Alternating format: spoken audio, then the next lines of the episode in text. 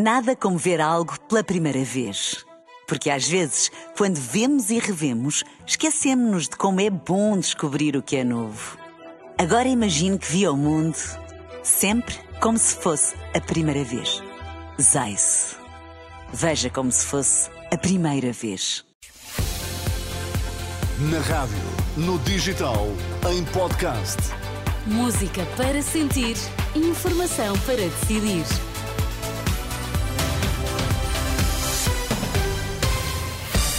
Notícias na Renascença, para já os títulos em destaque. O CIM só retira a greve de médicos às horas extraordinárias depois de assinado o acordo com o Governo.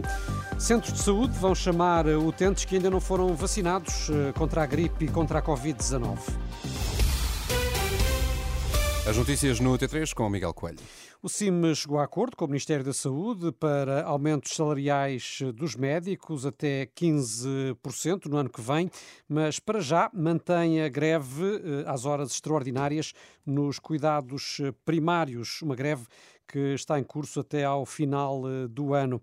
Maria João Tiago, vice-presidente do Sindicato Independente dos Médicos, diz que a paralisação só será equacionada ou o levantamento dessa paralisação só será equacionado depois eh, de o acordo ser assinado. Neste momento existe um princípio de, de acordo, ainda falta vermos que acordo é que é redigido. No acordo do, do aumento, sim, disse que realmente perante aquilo assinaria mas faltam ainda outras matérias que ficamos de rever, nomeadamente em relação aos pontos do CIATAP, a questão da, da saúde pública, a questão, portanto, do, do resto das matérias, que o Ministério da Saúde ficou de redigir o documento, depois esse documento vai ser apresentado ao CIM, que vai analisar e só posteriormente é que irá assinar. Até hum, essa altura tudo se manterá igual como está. Para já o que está convocado mantém-se. O CIM aceitou ontem um acordo parcelar com o Ministério da Saúde, mas ainda espera para ver o documento por escrito. Já a FNAM, o outro sindicato dos médicos, recusou assinar o que considera ser um mau acordo para os profissionais de saúde e para o SNS uma situação que eh, permite assim à FNAM manter a contestação por parte eh, dos médicos. E os centros de saúde vão começar a convocar as pessoas que ainda não foram vacinadas para se imunizarem contra a gripe e contra a Covid-19. A ideia é salvaguardar os grupos de risco antes do pico das doenças respiratórias, explica Diana Leiria, diretora executiva do Agrupamento de Centros de Saúde do Médio Tejo. Nesta nova fase é natural que desapareça ou um SMS do centro de saúde ou um telefonema do Centro de Saúde, sobretudo para os mais velhos, que têm mais dificuldade em, em lidar com as novas tecnologias, para virem ser vacinados ao, aos nossos centros de saúde. Trata-se de verificar quem é que ainda não foi e convidar as pessoas a virem ao processo dentro da sua unidade de saúde familiar numa tentativa de imunizar o máximo de pessoas neste tempo. Estamos a entrar na época de gripes e de mais frio e de infecções respiratórias. De acordo com o último relatório da DGS, foram vacinadas eh, mais de 2 milhões de pessoas contra a gripe e mais de 1 milhão e 600 mil receberam reforço sazonal contra a Covid-19 a esmagadora maioria nas farmácias. Emma Paulino, presidente da Associação Nacional de Farmácias, diz que as taxas de vacinação estão dentro do previsto. A colaboração com os cuidados primários de saúde visa aumentar a taxa de cobertura. O grande objetivo é atingirmos coberturas vacinais o mais eh, elevadas possível. E, portanto, nesta perspectiva de colaboração, as farmácias vão continuar a vacinar e os centros de saúde também vão enviar mensagens para as pessoas que poderão passar a dirigir-se também aos centros de vacinação naquela hora uh, e dia específica para serem vacinados.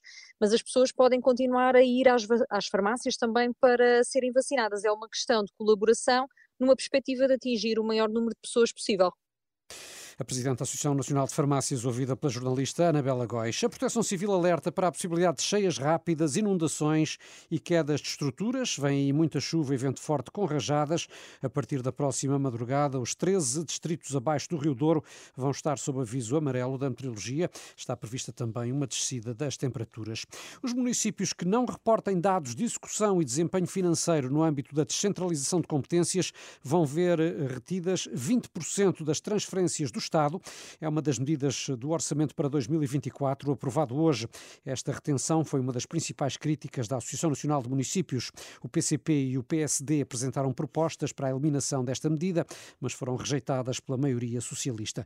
A votação final do orçamento contou com os votos favoráveis do PS e votos contra de toda a oposição, com exceção das abstenções de PAN e LIVRE ainda eh, na sequência da aprovação do orçamento, dizer que o Primeiro-Ministro deve ser exonerado nos próximos dias e o Parlamento deve ser dissolvido no início de janeiro, tendo em conta as eleições marcadas para 10 de março. E quase um ano depois da polémica, a TAP foi agora multada devido ao caso Alexandra Reis. A decisão, Miguel, foi anunciada hoje pelo regulador da Bolsa. A Comissão do Mercado de Valores Mobiliários concluiu que a informação prestada pela TAP ao mercado não era verdadeira nem clara, não permitiu saber da existência de um acordo entre a empresa e a antiga administradora Alexandra Reis, apesar desta situação configurar uma contraordenação muito grave, cuja coima poderia chegar aos 5 milhões de euros, a CMVM optou por aplicar uma multa de 50 mil.